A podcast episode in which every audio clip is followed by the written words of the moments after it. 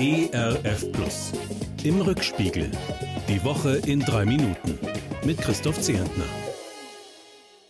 Na, das ist ja vielleicht eine Woche. Zum FIFA-Weltfußballer des Jahres 2021 wird der Pole Robert Lewandowski gewählt. Nach den Messis, Ronaldos, Ronaldinhos dieser Welt jetzt zum zweiten Mal der 33 Jahre junge Bayern-Stürmer. Apropos Bayern. Lothar Matthäus hat diese Ehrung auch schon einmal erfahren, vor genau drei Jahrzehnten, als damals 30 Jahre junger Kicker.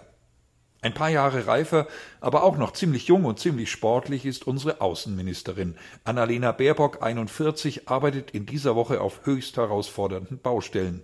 Sie besucht die vom Krieg bedrohte Ukraine und anschließend Russland, das Land also, das nach Einschätzung vieler Beobachter schon bald in der Ukraine einmarschieren möchte. Die blumig klingenden diplomatischen Formulierungen hat Frau Baerbock sich schon recht gut eingeprägt. Ob sich Russland von der Strategie einerseits Dialog führen, andererseits Druck machen tatsächlich zum Frieden bewegen lässt? Wir dürfen gespannt sein. Auch auf die Arbeitsergebnisse einer weiteren jungen Frau bin ich gespannt, obwohl ich bis vor kurzem noch nie ihren Namen gehört hatte.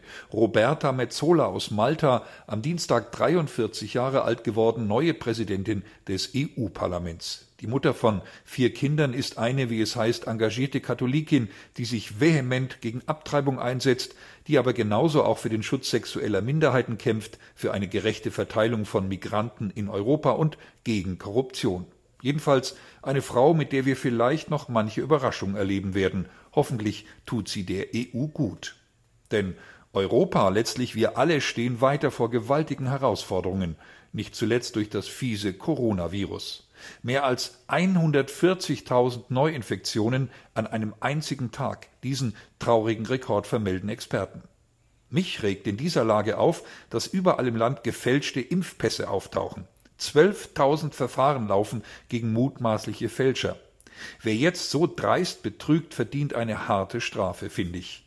Hart bestraft gehörten auch die, die ihre Verachtung gegen den Staat randalierend, drohend vor dem Privathaus von Politikerinnen und Politikern herausgrölen, oder die, wie in dieser Woche geschehen, eine Pfarrerin im Ruhrgebiet gar mit dem Tod bedrohen, weil diese Pfarrerin ihre Meinung in Sachen Corona nicht teilt. Furchtbar. Ich schließe mich dem Bundespräsidenten Frank-Walter Steinmeier an, der in dieser Woche erstaunlich klare Worte findet im Blick auf die Extremisten unter den Impfgegnern. Zitat Wenn sogenannte Spaziergänger von einer Corona-Diktatur schwurbeln, dann steckt da nicht nur Verachtung für staatliche Institutionen drin, sondern das beleidigt uns alle, denn wir alle sind diese Demokratie. Soweit der Bundespräsident seines Zeichens 66 Jahre alt. Sagenhafte 94 Jahre alt ist der Zeitgenosse, dessen Verhalten in Vergangenheit und Gegenwart mich in dieser Woche mehr schockt als jede andere Nachricht. Josef Ratzinger, zurückgetretener Papst Benedikt, einst Erzbischof von München-Freising. Wir erfahren, wie katastrophal unverantwortlich, ja menschenverachtend in dieser Diözese umgegangen wurde mit Missbrauchsopfern, wie Taten und Vorstrafen bewusst übersehen und Geistliche als Täter gedeckt, gar geschützt wurden und dass der emeritierte Papst als damals oberster Chef davon nichts gewusst haben will.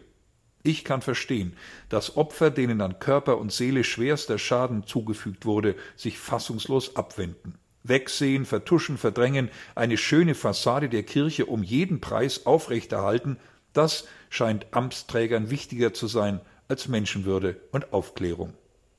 Man kann unseren katholischen Geschwistern nur wünschen, dass die tiefe Erschütterung über das Verhalten des einstigen Papstes endlich ein radikales Umdenken auslöst, hin zu Offenheit, Transparenz, Gerechtigkeit für die Opfer.